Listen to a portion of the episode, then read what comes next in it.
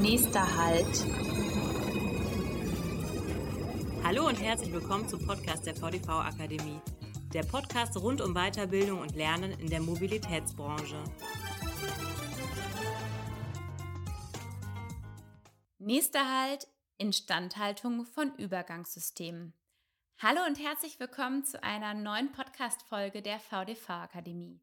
Mein Name ist Katharina Goy. In vergangenen Folgen haben wir schon des Öfteren über verschiedene Möglichkeiten gesprochen, wie Verkehrsunternehmen außerhalb ihres Kerngeschäfts nachhaltig agieren können. Daher habe ich heute Marcel Kaufhold zu Gast.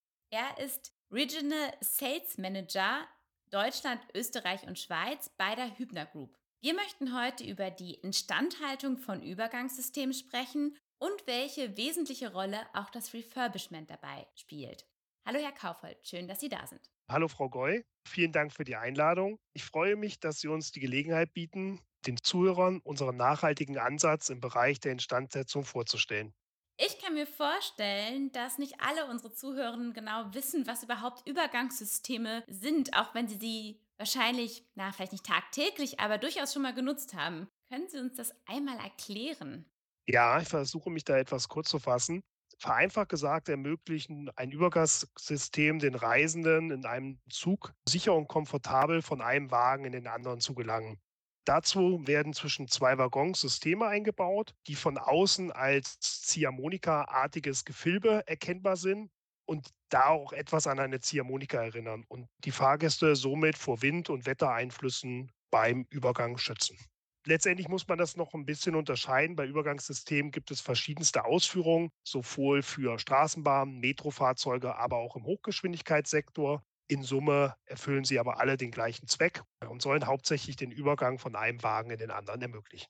Super, wäre ja noch schöner, wenn man vom einen in den anderen Waggon immer nass werden würde. Ich glaube, da würde man eine ganze Menge an Kundinnen und Kunden verlieren. Jetzt wollen wir ja heute über die Instandhaltung dieser Übergangssysteme sprechen. In welchen Abständen müssen denn Übergangssysteme gewartet werden? Das muss man etwas differenzierter betrachten und vielleicht auch noch mal einen Schritt zurückgehen. Wir haben eben darüber gesprochen, diese Ziehharmonika-artigen Übergangssysteme gehören letztendlich zu den mit am meisten beanspruchsten Systemen in einem Zug. Das hängt hauptsächlich damit zusammen, dass sie extremen dynamischen und physikalischen Belastungen, also beispielsweise Streckenprofilen unterliegen, aber natürlich auch teilweise extreme Witterungsverhältnisse auf das System einwirken und somit auch je nach Unterschied die Lebenseigenschaften eines solchen Systems beeinträchtigen können. Wir geben in der Regel oder wir gehen davon aus, dass Übergangssysteme einen Lebenszyklus von 12 bis 15 Jahren aufweisen. Und das ist dann auch der Zeitpunkt, an dem man ein Übergangssystem austauschen muss oder eben, wo wir gleich nochmal drauf eingehen müssen, aufarbeiten lassen muss. Vor diesem Intervall ist es uns sehr wichtig, dass man kontinuierlich dieses Thema einer Sichtkontrolle unterzieht. Das hat hauptsächlich den Hintergrund, dass man auch frühzeitig bereits auf mögliche Fehler einwirken kann und in die, so in die Instandhaltung gehen kann, dass man diese lebensverlängernden Maßnahmen gegebenenfalls durchführen kann. Genau diesen Wartungsprozess beschreiben wir sehr detailliert und sehr bezogen auf das jeweilige Produkt und auf das jeweilige Anwendungsgebiet in unseren technischen Beschreibungen, so dass halt insbesondere den Verkehrsbetrieben, also den Endbetreibern, es ermöglicht, über diesen kompletten Zyklus ihre Instandhaltung selbst durchzuführen. Okay, ist, glaube ich, auch logistisch etwas einfacher, als wenn die immer wieder zu Ihnen in Ihre Werke zurück müssten. Woran merkt man denn, dass ein Übergangssystem nicht mehr so ganz in Ordnung ist? Wo kann man mhm. da frühzeitig eingreifen? Genau, also es gibt natürlich ein paar Indikatoren, an denen es sich relativ einfach festmachen lässt. Relativ, deswegen da komme ich gleich nochmal drauf zu. Insbesondere, wenn ich natürlich gebrochene Ballkramen sehe. Das ist ein, ein Indiz dafür, dass etwas mit meinem System nicht mehr so weit in Ordnung ist aber auch gerade, wenn ich von oben auf die Übergangssysteme draufschaue und im Bereich der Radien abgelöste Trägerschichten, also blankes Gewebe sehe, dann kann das ein Indikator dafür sein, dass die Systeme undicht sind oder demnächst undicht werden. Und im inneren Bereich sehe ich so etwas sehr gut, wenn ich mir die Nähte, also ein Übergangssystem besteht aus genähten Komponenten, wenn ich mir diese Nähte anschaue und ich sehe da dunkle Verfärbungen. Da es manchmal aber eben nicht so ganz offensichtlich ist, in welchem Zustand mich, sich mein System befindet, bieten wir halt auch Zustandsbeurteilung durch unsere Experten vor Ort an oder können das sogar mittlerweile über Remote durchführen, also mit den Verkehrsbetrieben vor Ort über quasi eine Videotelefonie. Und somit sind alle eigentlich auf der sicheren Seite und haben einen, ja, eine sehr gute Übersicht, wie das System, in welchem Zustand es sich befindet. Okay, ich bin jetzt mal gespannt, wie viele unserer Zuhörenden das nächste Mal durch den Zug gehen und an diesem Übergangssystem stehen bleiben und einfach mal gucken, in welchem Zustand die sind. ähm, nun kann die Wartung oder auch die Instandhaltung eines Zuges ja durchaus sehr viel Zeit in Anspruch nehmen und ja, ein zeitintensiver Prozess sein. Wie kann ich mir denn grundsätzlich so einen Prozess der Instandhaltung vorstellen? Wie läuft der ab?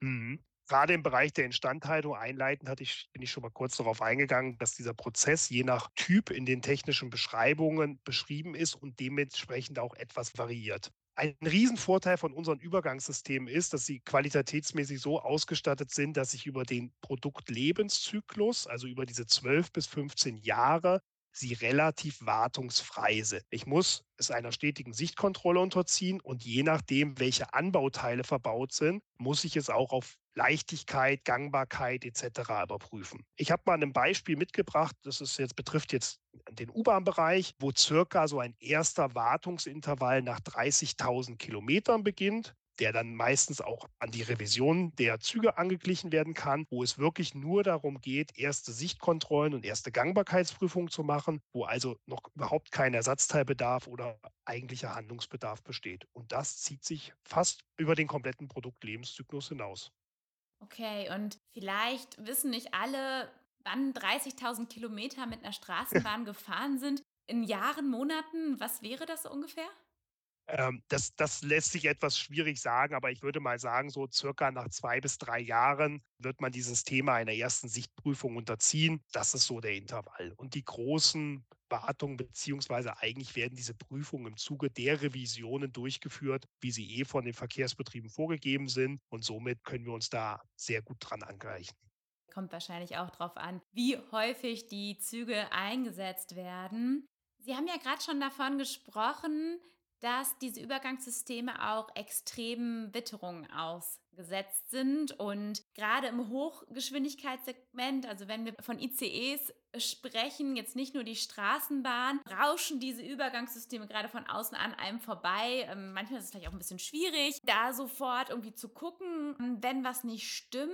Wie wird denn die Qualität zuverlässig gesichert, damit ja da auch nichts passieren kann. Also klar, die sind gut gebaut, dafür stehen sie mit ihrem Firmennamen, aber vielleicht können Sie da ein bisschen mehr erzählen. Ja, genau. Ich weiß, worauf Sie hinaus wollen. Also gerade im Hochgeschwindigkeitsbereich, Sie sprechen es gerade an, hat man natürlich das Thema, dass diese Übergänge druckertüchtig sein müssen. Eben, dass es halt im Zug oder gerade bei sich begegnenden Zügen halt nicht zu einem plötzlichen Druckstoß im Fahrzeug kommt, der sich gegebenenfalls auch noch negativ auf die Ohren der Mitreisenden auswirkt. Bei uns ist es halt sehr wichtig, also dass wir generell unsere Produkte, wenn sie in die Entwicklung gehen, sie werden sehr kundenspezifisch entwickelt und nachdem quasi der Entwicklungsprozess abgeschlossen wurde, wird ein erster Prototyp gebaut und dieser Prototyp wird diversen Tests unterzogen. Das sind eben Tests, die einerseits die physikalischen und dynamischen Bewegungen letztendlich simuliert und damit sicherstellt, dass das Produkt diese Bewegungen letztendlich ausführen kann. Aber auch das Thema, was Sie gerade schon hatten, natürlich werden auch solche Druckstoßtests durchgeführt, eben um sicherzustellen, dass das System auch wirklich im Hochgeschwindigkeitssektor eingebaut werden kann. Jetzt, wenn man auch nochmal zurückgeht auf das Thema Instandhaltung, ist es tatsächlich auch so, dass wir Systeme im Hochgeschwindigkeitssektor, die dieses Produktlebenzyklusbereich erreicht haben, auch so wieder instand setzen, dass sie auch wieder da genau diesen Anforderungen entsprechen. Das teilweise auch mit ja, technischen Innovationen wie beispielsweise automatischen Entwässerungen trotzdem technisch ermöglichen, dass eben diese Schall- oder Druckertüchtigung gegeben ist. Automatische Entwässerung, da muss ich mal kurz einhaken. Wie kann ich mir das vorstellen? Wo sind da Gegebenheiten, wo sich Wasser beispielsweise verfangen kann? Mhm. Ja, interessante Frage. Also insbesondere bei, de, bei den druckertüchtigen Übergängen ist es so, wie das Wort schon sagt, druckertüchtig. Es gibt keine Möglichkeit, das Wasser, was sich quasi in den Wellen unten des Innenwellenbalges sammelt, was letztendlich nach außen dringen kann. Also es bleibt einfach drinne stehen, weil durch diese Druckertüchtigung kann ich keine Löcher in das System bringen, was es ermöglichen würde, dass Wasser ablaufen kann. Jetzt ist es bei einem Großprojekt vorgekommen, dass sich beispielsweise hauptsächlich Wischwasser so gesammelt hat, was dazu geführt hat, dass die Rahmen im unteren Bereich extremer Korrosion ausgesetzt waren. Also hat sich Hübner ein patentiertes System überlegt, was dafür sorgt, wenn das Fahrzeug in, in einem bestimmten Geschwindigkeitsbereich oder im Bahnhof steht, kann das Wasser durch eine Entwässerung ablaufen bzw. abtropfen. In dem Moment, wo ein gewisser Druck wieder erreicht wird, wird ein Schwimmer nach oben gedrückt und verschließt somit das System, wodurch die Druckertüchtigung wieder gegeben ist. Ja, spannend, was da alles möglich ist. Sie haben ja jetzt auch im Rahmen der Instandhaltung, Sie haben es auch gerade schon angesprochen, eine Refurbishment-Strategie entwickelt. Heißt, dass man nach 15 Jahren oder 20 Jahren, je nachdem, wie häufig die Fahrzeuge auch eingesetzt werden, die Sachen nicht komplett erneuern muss oder beziehungsweise die Übergangssysteme nicht komplett erneuern muss, sondern dass man sie auch aufbereiten kann. Was sind die Hintergründe dieser Strategie und wie sieht die aus? Zu Beginn muss man sagen, warum haben wir uns das überlegt? Ich glaube, es ist in aller Munde, dass wir alle etwas ja, nachhaltiger denken müssen und sollten. Und diesen Gedanken gerade greifen wir bei Hübner auf und leben ihn halt auch ein bisschen. Dadurch, dass es in der Vergangenheit oftmals so war, dass man, dass man den Weg gegangen ist des reinen Austausches, hat man sich bereits vor circa sechs Jahren überlegt, wie können wir einen anderen Ansatz gehen. Wir sind dann den Weg gegangen, dass wir einen eigenen Bereich nur für Endbetreiber gegründet haben. A, um Informationen zu sammeln, was hilft den Verkehrsbetrieben, wie kann man ökologisch, aber auch ökonomisch Wege gehen, die es ermöglichen, einen weiteren Betrieb über 15 Jahre sicherzustellen und andererseits aber halt auch einen sehr ökonomischen Weg zu gehen, der den Verkehrsbetrieben beispielsweise in der Budgetierung hilft. Also haben wir gesagt, ja, wir schauen uns unsere Systeme an und prüfen diese auf wiederverwendbare Komponenten. Also welche Komponenten gehen wir oder können wir sicherstellen, dass diese einen weiteren Lebenszyklus von 12 bis 15 Jahren überstehen. Diese wiederverwendbaren Teile, wie der Name schon so sagt, verwenden wir wieder und tauschen eben nur die Komponenten aus, die zwingend ausgetauscht werden müssen. Das ist in aller Regel der Außenwellenbalg bzw. der Wellenbalg bei Einfachwellenbalgsystemen. Der ein Großteil der restlichen Komponenten können von uns wiederverwendet werden. Vielleicht ein kurzes Beispiel aus dem Hochgeschwindigkeitssegment, weil woraus es immer ein bisschen einfacher wird. So ein System muss man sich vorstellen, es besteht aus zwei Wellenbalken. Ein Innenwellenbalg, ein Außenwellenbalg. Diese sind äh, verbunden mit sogenannten Hauptrahmen. Das können Kuppel- oder Anschraubrahmen sein. Und dann noch sind eventuell Anbauteile wie Brückenelemente etc. verbaut. In unserem Konzept sieht es so vor, oder in der Großteil der Refurbishments machen wir es so, dass die Hauptrahmen wiederverwendet werden können, dass der Innenwellenbalg wiederverwendet werden kann, dass die Brücke lediglich Verschleißteile ausgetauscht werden und dass lediglich das Außenwellenbalgsystem neu kommt. Und somit können wir extrem viel Material einsparen. Ja, soviel ich weiß, haben Sie da jetzt auch ein großes Projekt mit der Deutschen Bahn abschließen können und den ICE 3 teilweise erneuern können. Das ist korrekt, ja. Unter anderem mit der Deutschen Bahn haben wir jetzt sehr große Projekte realisiert. Sie sprechen es gerade an beim ICE 3, wo es eine ähnliche Vorgehensweise war, wie ich sie eben beschrieben habe, äh, mit der Besonderheit noch, dass bei diesem System der Innenwellenbalken mitgetauscht wurde. Wie gesagt, ich hatte es vorher schon gesagt, das variiert teilweise je nach Projektumfang und auch letztendlich nach Kundenwunsch natürlich. Und darüber hinaus, gerade im Hochgeschwindigkeitssektor, setzen aber alle großen Bahnen, auch die österreichische Bundesbahn und auch die schweizerische Bundesbahn mit ähnlichen Projekten aktuell auf uns. Klingt spannend. Sie haben es gerade schon eigentlich gesagt, die Strategie erscheint auch mir nicht nur ökologisch nachhaltig, was natürlich im Rahmen des Klimawandels und was da auf uns zukommt, unabdingbar ist, sondern auch finanziell für die Verkehrsunternehmen. Und ich glaube, das ist auch ein wesentlicher Punkt, der gerade auch eine wichtige Rolle für die Unternehmen spielt. Gibt es Vergleichszahlen, die die Refurbishment-Strategie belegen, also auch den Erfolg dieser Strategie?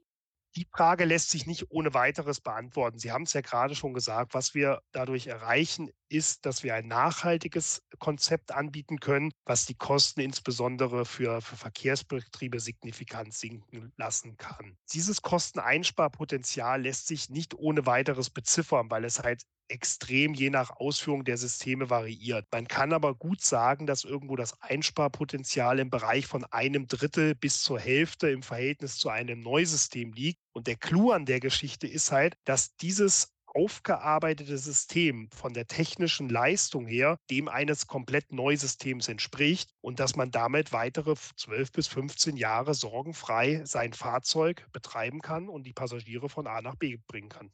Super. Der eine oder die andere kennt es vielleicht auch von elektronischen Geräten. Da kennt man das so ein bisschen vielleicht als Endkonsument noch ein bisschen mehr. Sie haben gerade gesagt, Nachhaltigkeit ist bei Ihnen der Hübner Group wichtig und Sie reden nicht nur, sondern Sie machen auch. Was sind denn die nächsten Schritte im Bereich jetzt Instandhaltung mit Blick auf Nachhaltigkeit oder die nachhaltige Entwicklung? Uns ist bewusst, dass gerade in der Entstehungsphase von Produkten, also bei der Erstauslieferung von Produkten, wir auch Wettbewerber haben, die ebenfalls sehr gute Produkte bauen können. Was aber definitiv ein Alleinstellungsmerkmal unsererseits ist, ist, dass wir den kompletten Produktlebenszyklus begleiten und eben halt auch diese Serviceleistung über den kompletten Produktlebenszyklus nicht des Produktes, sondern des Zuges anbieten. Und diesen Bereich werden wir, was das auch angeht, ausbauen. Es gibt da auch gerade Projekte, insbesondere VDV Tramtrain wäre zum Beispiel so ein Beispiel, wo man bereits im Vorhinein, A, wo sich einerseits die Verkehrsbetriebe einigen, was ist eine äh, gute Servicestrategie, über welchen Zeitraum. Auch das ist ökologisch und ökonomisch sehr sinnvoll. Wo wir uns natürlich auch freuen als Typner, dass wir da auf diesen Zug mit aufspringen können und damit halt auch für 32 Jahre gewährleisten können, dass diese angehörigen Verkehrsbetriebe sicher und ja, ihre Fahrzeuge betreiben können. Wir entwickeln neue Serviceportale, die es den Verkehrsbetrieben noch mehr ermöglichen, noch eigenständiger Wartung durchzuführen und wirklich nur auf unsere Expertise zurückgreifen müssen, wenn sie es denn auch wirklich wollen und benötigen. Das soll nicht heißen, dass wir es nicht wollen, aber äh, es geht vielmehr mhm. darum, wir wollen den, den Verkehrsbetrieben die Möglichkeit geben, eigenständig und kostensparend zu arbeiten. Und wir sind weltmarktführend in der Stoffentwicklung von solchen Produkten, also gerade die Stoffentwicklung für die Herstellung von Übergangssystemen. Und da geht man natürlich auch den Ansatz einer nachhaltigen Stoffentwicklung und der komplette Produktlebensentstehungsprozess wird auch so ausgerichtet, dass Systeme zukünftig noch wartungsfreundlicher ausgeführt werden. Okay. Ja, das waren auch schon meine Fragen für heute. Wer noch mehr zur Hübner Group wissen möchte, wir hatten schon mal eine Folge, denn die Hübner Group setzt sich auch mit High-Capacity-Buses auseinander. Da lade ich gerne ein, einmal reinzuhören. Wer noch mehr wissen möchte, den Link dazu finden Sie in unseren Show Notes. Vielen Dank, Herr Kaufhold, dass Sie heute bei mir zu Gast waren. Es war super spannend und bis zum nächsten Mal vielleicht. Vielen Dank, Frau Goy. Bis bald mal wieder. Bei Fragen und Anmerkungen sind wir unter podcast.vdv-akademie.de erreichbar.